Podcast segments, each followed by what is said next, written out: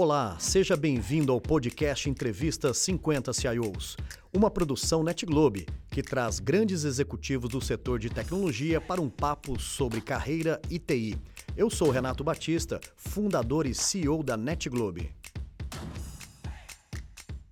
Aqui na Entrevista 50 CIOs, nós recheamos de momentos super especiais. Sim, aqui é a casa onde nós falamos de trajetória, de vida, de profissionais que têm dedicado uma vida, anos, a um setor de tecnologia. O meu convidado é Júlio Gomes. Júlio, um prazer poder te receber, um grande amigo, e vamos bater um grande papo sobre sua trajetória, suas inspirações e um pouquinho do mercado de tecnologia. Seja muito bem-vindo, Júlio. Legal, Renato. Primeiramente, obrigado pelo convite. É um prazer muito grande estar aqui com você. É, acho que compartilhar um pouco da minha história, né? Falar um pouquinho sobre é, a minha trajetória pessoal, um pouquinho da minha trajetória profissional. É muito bacana. Acho que é o resgate de muita coisa que, é, que de fato faz a diferença na minha vida, né? Até hoje. É, nós estávamos falando aqui, né, Júlio, quanto que é bom nos prepararmos para um bate-papo como esse, porque a gente olha para trás e vê quantas coisas bacanas, né, a nossa vida nos, nos presenteou, né, com oportunidades e principalmente com a vida, né? E é nesse contexto que eu queria começar esse bate-papo com você, falando um pouquinho, né, ou seja, da sua uh, da onde você veio, um pouco da sua infância, um pouco de família, um pouco daquilo que de fato somos, né, e refletimos no trabalho. Legal, vamos lá. É, eu sou o filho caçula, né, de, de, de, uma família de quatro pessoas, tenho uma irmã mais velha, é, meus pais são vivos hoje, tipo de coisa. Nasci, cresci na periferia de São Paulo, no Jardim Cupc, então assim, é eu acho que tudo que uma criança poderia ter feito durante sua infância eu fiz, né, então assim, acho que minha rua era de terra na época, depois asfaltou, então carrinho de rolemã, pipa, cela, bolinha de gude, peão, é, campinho de futebol, de você ter que carpir o campinho para você poder jogar futebol. É, eu acho que talvez essa infância né, que meus filhos têm hoje é muito diferente da que eu tive, mas assim, eu sou dessa época ainda de, de ter aproveitado e tenho ótimos momentos, né? É, tenho ótimas recordações da minha, da minha infância dessa época. Temos orgulho, né, Júlio? Somos de uma muito. geração que tem orgulho né, de brincar no, né, no chão batido ali. Né? Só que eram momentos também que a gente valorizava muitas coisas, né, Júlio? Teve algum fato que ocorreu na sua, né, quando você era criança, que você, poxa, marcou aquele momento? Como que foi essa, essa relação? Eu acho que é, muitas coisas, né, aconteceram durante, durante a infância, mas acho que talvez o fato mais, mais marcante e, e obviamente, é, as ruas ainda não eram tão movimentadas, você podia andar muito de bicicleta, esse tipo de coisa. E eu, eu sou daquela época que todo mundo gostava da Caloi Cross, né? Ah, Daquela bicicleta gostei. maravilhosa, esse tipo é. de coisa. E eu me lembro que meu pai fez uma surpresa e ele comprou uma bicicleta cromada e aí ela tinha uma roda vermelha, uma azul, que era, eram as rodas da Caloi Extra Light eu na lembro. época. E, e, ele fez essa surpresa, né? Eu me lembro que estava um dia chuvoso, quando cheguei em casa não, não cabia, né? dentro de mim de tanta felicidade, eu saí na chuva, mas assim, mas é um momento muito marcante, né? Porque assim, é de família simples, sei o esforço que meu pai fez para comprar aquela bicicleta e, e para mim foi assim, é um prazer inenarrável, né? É. E nessa época, né, Júlia, a gente ganhava presente é, uma vez por ano, né? Ou seja, então a gente ganhava bicicleta, mas era aquele presente que a gente esperava o ano todo, né? Exato. né? Valorizava muito, muito isso, né? Muito, muito, muito. Júlio, ainda falando um pouco da infância, né? Ali na periferia de São Paulo, em CUPC, quem conhece São Paulo sabe exatamente que é, é um lugar distante, é um lugar que tem ali bastante desafios. E aí você começa, na verdade, a ficar jovem, começa ali naquele momento de querer, né, ensaiar o trabalho, ensaiar os estudos. Como que foi essa época que antecedeu muitas vezes uma escolha de uma carreira? É uma coisa que me, que me despertou, acho que sempre uma vontade muito grande era ajudar meus pais na época, tá, Renato? Então, assim, eu comecei a trabalhar de é, finalzinho, 14 para 15 anos, né? Então, eu me lembro que na época o banco, né? Acho que os bancos né, eram a principal porta de entrada é né, verdade, de é. trabalho. É. Eu lembro que Banco Mercantil, é, Banco Itamaraty, existem bancos que nem existem mais hoje. Acho é. que é, é, existem vários, assim, me lembro de vários bancos que eu fiz entrevista e eu acabei entrando no Banco Real. E com 15 anos. E, eu fazia a função de escritório, né, escriturário quatro horas, estudava de manhã é, e trabalhava à tarde. E o meu primeiro contato, né, assim, com o computador foi aí que de fato me estimulou a comprar um PC. É, podendo trabalhar e podendo fazer esse investimento, na época um XT, né, 286, foi o primeiro contato e assim, foi o meu primeiro emprego, que não tinha nada a ver com tecnologia da informação, mas eu acho que ali foi a, a primeira sementinha de que de alguma maneira eu conseguiria né? Talvez perseguir uma carreira voltada a, na época era informática, né? É. E acho que foi meu grande estímulo, foi da onde partiu a minha vontade de lá na frente cursar uma faculdade de não era nem tecnologia de informação, né? Mas era tecnologia e processamento de dados na é. época. Você lembrou bem, Júlio? Você resgatou. Eu sou dessa geração sua também. Os bancos eram as grandes portas de primeira oportunidade, de office boy, de estágio. Eu fiz estágio no Banco do Brasil. E, e para quem está nos assistindo, né, falando isso próximo dos anos né, 80, 90, os bancos, né, Júlio, eram os grandes Sem aportadores dúvida. de tecnologia. Sem Hoje dúvida. também são, mas naquela época tudo estava acontecendo lá e era de lá que vinham né, as novidades, os grandes investimentos e tudo mais. Você comentou, Júlio, sobre uh, essa experiência no banco uh, te abriu a possibilidade de tecnologia. E quando foi aquele momento que a tecnologia chegou na sua vida? Né? Que eu brinco aqui, teve aquele, aquela mordidinha da tecnologia. É, eu, eu acho assim, a partir do momento que você compra um, um, PC e aí você começa a fazer, eu lembro que na época era o WordStar, o Lotus 123, eu me lembro que tinha, obviamente, tinha alguns joguinhos, eu me lembro de de um joguinho muito emblemático depois daquele Full Throttle, né? Acho que alguns joguinhos que apareceram. Eu acho que primeiro ele ingressa dessa maneira para fazer, fazer, esses cursos, porque na verdade é. eu não aplicava esse conhecimento no meu dia a dia. Mas aí chega no final, você ingressa na faculdade e você começa a pensar em fazer um estágio, e aí eu me lembro que eu tive que fazer uma escolha, sair do banco, tentei ir para a área de tecnologia do banco e o banco é, não tinha oportunidade na época. Eu lembro que até era Real processamento de dados, tentei várias vezes entrar lá e a Real Plan. E acabou pintando um estágio. Então, como todo estagiário, eu comecei com um estágio de programação. Né? Eu era um programador, fui trabalhar numa consultoria chamada Shoes Consulting e eu ingressei fazendo treinamentos na linguagem Progress na época, né? Tá. Que foi durante muitos anos a principal fundação em linguagem da, da DataSul, né?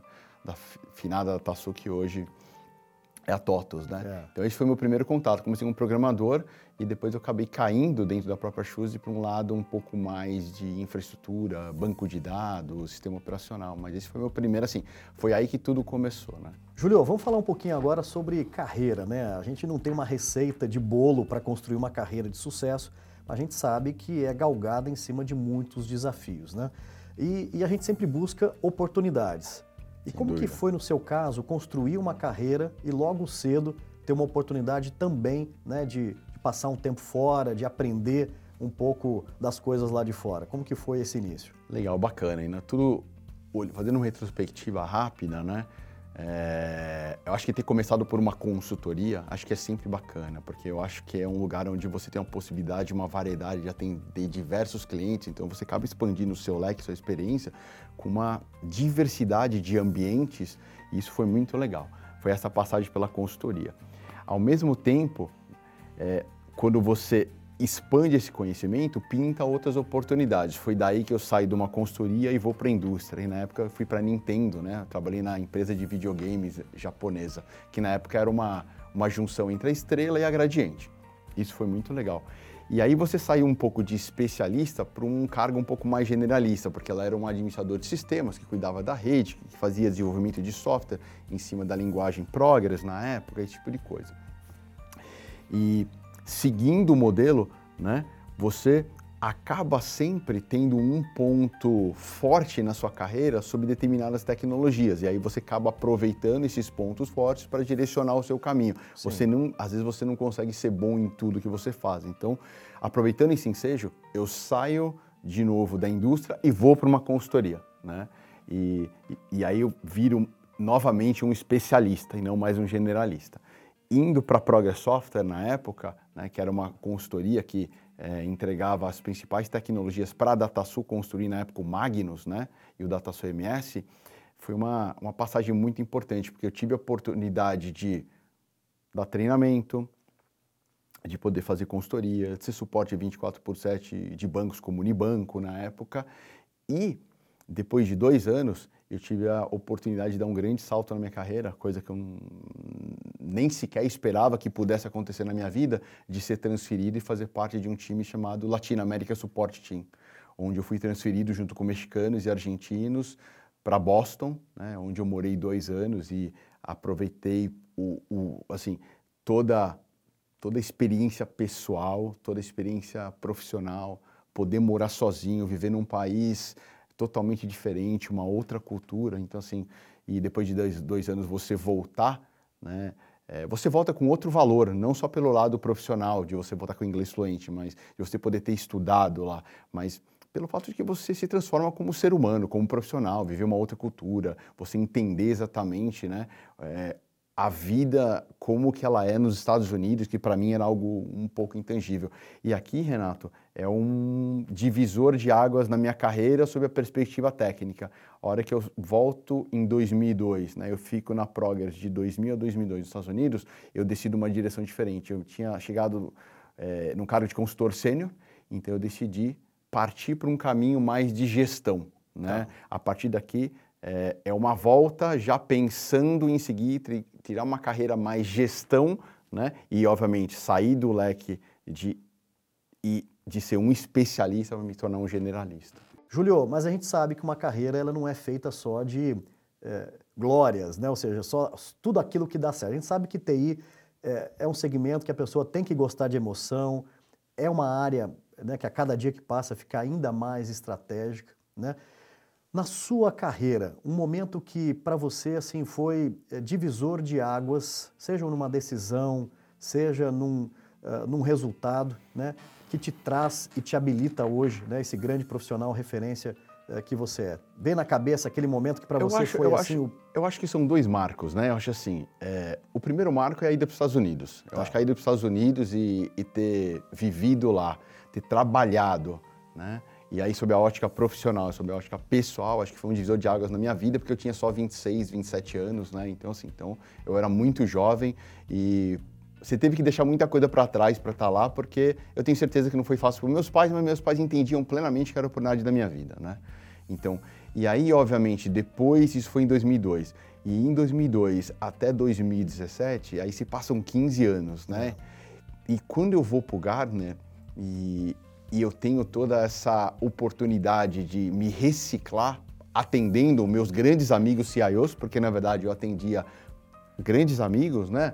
Atendi o McDonald's, o Fleury, tive a oportunidade de ser esse CIO ajudando os CIOs, eu acho que tem um, outra, um outro divisor de águas, porque assim, é, o Gartner é uma enciclopédia de conhecimento. Eu não posso falar que é ilimitada, mas é praticamente ilimitada em tanto conhecimento. Então, eu acho que esses dois marcos, eles é, de 2002 a 2017, é, eles me colocam num patamar. E de 2017 para frente, depois da passagem do Gardner, eu tenho uma outra capa, né? um outro banho de loja que me traz um conhecimento que eu precisava para estar onde eu estou aqui agora, fazendo o que eu estou fazendo aqui agora. Que legal, Júlio, isso é muito bacana. Júlio, você também é, traz para essa nossa conversa é, uma, uma visão sua do tripé. Ou seja, para você a vida, né? ou seja, principalmente nesse momento né, que, que você está vivendo, um momento já de maturidade, um momento de realizações, um tripé agora é super importante para tudo isso fazer sentido, né? Compartilhe um pouquinho conosco. Sem dúvida, né? Eu, eu tenho essa certeza hoje, né? Que as pessoas são indicadas por três grandes coisas, né? Assim, a primeira é dinheiro, né? O boleto chega no final do mês, a gente tem que pagar a conta. A segunda, né? Que é desafio, né? As pessoas são movidas por desafio. E, e a terceira, que para mim é a mais importante, o grande equilíbrio desse tripé, é que você tem que fazer para você e para sua equipe, né? Você tem que encontrar um lugar que o ambiente de trabalho seja adequado, onde haja respeito, onde você tenha um bom relacionamento com seus pares, com seus superiores, com as pessoas que estão debaixo de você, que você na verdade seja uma inspiração. Às vezes, quando você está com um salário que você considera inadequado ou com um desafio que não é inadequado, né? É assim, são coisas que elas são muito fáceis de se resolver ao longo do tempo, mas quando você não está feliz com o ambiente de trabalho, esse esse tripé ele fica desequilibrado. Às vezes, assim, nem sempre você resolve o problema, assim, um cara está com salário baixo, você dá um pouquinho de dinheiro. Está sem desafio, você dá um pouquinho de desafio. Mas se ele não estiver feliz daquilo que ele está fazendo, aquilo que ele está exercendo e o ambiente, se tem respeito, se ele é reconhecido, né, se ele tem empatia com o líder dele, eu acho que esse tripé ele fica totalmente desequilibrado. Por isso que eu acho assim, o líder, de alguma maneira, nós gestores, temos o papel de segurar e reter os talentos através desse pilar, do pilar de de fato de ambiente, né? Como é que eu torno o ambiente, né, gostoso, né, que a pessoa tenha aquele tesão de vir todo dia trabalhar e, obviamente, em algum momento ele vai te tocar para falar dinheiro, vai falar de desafio. Se você conseguir manter esse tripé, eu acho que é o segredo que você tem para poder gerir a sua equipe e deixar com que a companhia, né, que você consiga levar a área de tecnologia de encontro com as áreas de negócio, com a estratégia da companhia de forma mais leve. É, e, e esse raciocínio, né, Júlio, está extremamente moderno as, as empresas hoje estão discutindo né, a sua cultura e principalmente a sua cultura com as capacidades híbridas, né? De você ser um bom empregador para o futuro, entendendo as novas formas de trabalho. Perfeito. E tudo isso vai começar com a mudança do, do mindset da liderança. A liderança vai ter que ser muito mais inspiracional, muito mais de team building, muito mais de, eh, né, ou seja, de psicólogo, né? ou seja, de é entender é muito de pessoas né? para criar esse time realmente unido, muito bacana, e eu vejo que o Júlio é, é, é esse profissional que está aí. Júlio, a gente fala muito com as novas gerações nesse nosso programa. A gente quer falar com o pessoal de duas formas. Aquele que está começando a carreira, né? E a gente quer dar lá um empurrãozinho para dizer, cara, vem para o nosso mercado, mas também nós gostaríamos de falar de carreira para aquelas pessoas que às vezes não estão felizes. Você usou essa palavra, né? Perfeito. Não estão felizes nas suas atuais né, posições e, e trabalho. Ou seja, para que a gente possa falar com eles também para dizer, poxa, TI está aí e a gente recebe, né? Qualquer idade, e, enfim, tem que ser pessoa que realmente queira é, mudar alguma coisa importante. Vamos deixar uma mensagem para essas pessoas como profissionais de tecnologia, Júlio? Perfeito. É, primeiro, acho que em primeiro lugar de tudo, Renato, é, independente daquilo que você faz, tem que ser feliz naquilo que você faz, tem que gostar daquilo que você faz. Eu tenho um episódio até interessante que me, eu me recordei agora. Eu me lembro quando eu entrei na Progress, é, eu tinha uma habilidade de programação, mas não era aquilo que eu gostava, né? Então assim, então no momento que eu era consultor, eu era direcionado para atividades voltadas à programação e voltadas à infraestrutura. E eu tinha um prazer maior de fazer atividades para para infraestrutura. E eu me recordo que quando fui para os Estados Unidos, e essa minha chefe na época, a Cláudia, ela me levou, ela ela soube interpretar na época que embora eu conseguisse fazer bem as duas coisas, que para mim né, e para o meu futuro, era melhor que eu continuasse com os temas de infraestrutura porque eu gostava mais. Então, assim, ela soube enxergar. Então, o que, que isso, qual a lição que, eu, é, que isso me, me remete? Né? É que, de fato, a gente, como líder, tem que colocar as pessoas nos lugares certos e deixarem elas fazerem aquilo que, ela, que elas gostam mais, que elas amam, né? Que, obviamente, assim, elas serão muito mais bem-sucedidas, elas, obviamente, vão produzir muito mais, né? Então, a minha mensagem final é assim: faça aquilo que você ama, que você gosta, né? Se você faz alguma coisa, é, obviamente a gente não pode deixar de pensar no dinheiro, mas assim, mas se você é infeliz fazendo alguma coisa, né? Procure alguma coisa que você goste e se consiga conciliar a parte financeira com o desafio, né? Que você vai ser muito mais feliz. Tá aí. Se você gostou, como eu, desse grande bate-papo com o Júlio Gomes, curta esse nosso episódio. Júlio, um prazer poder te receber, estar aqui com você. Muito obrigado pela sua grande contribuição.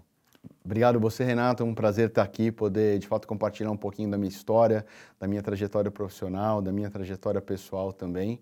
E tamo junto. Muito obrigado. Parabéns. Valeu. Obrigado. Obrigado você. E aí, curtiu?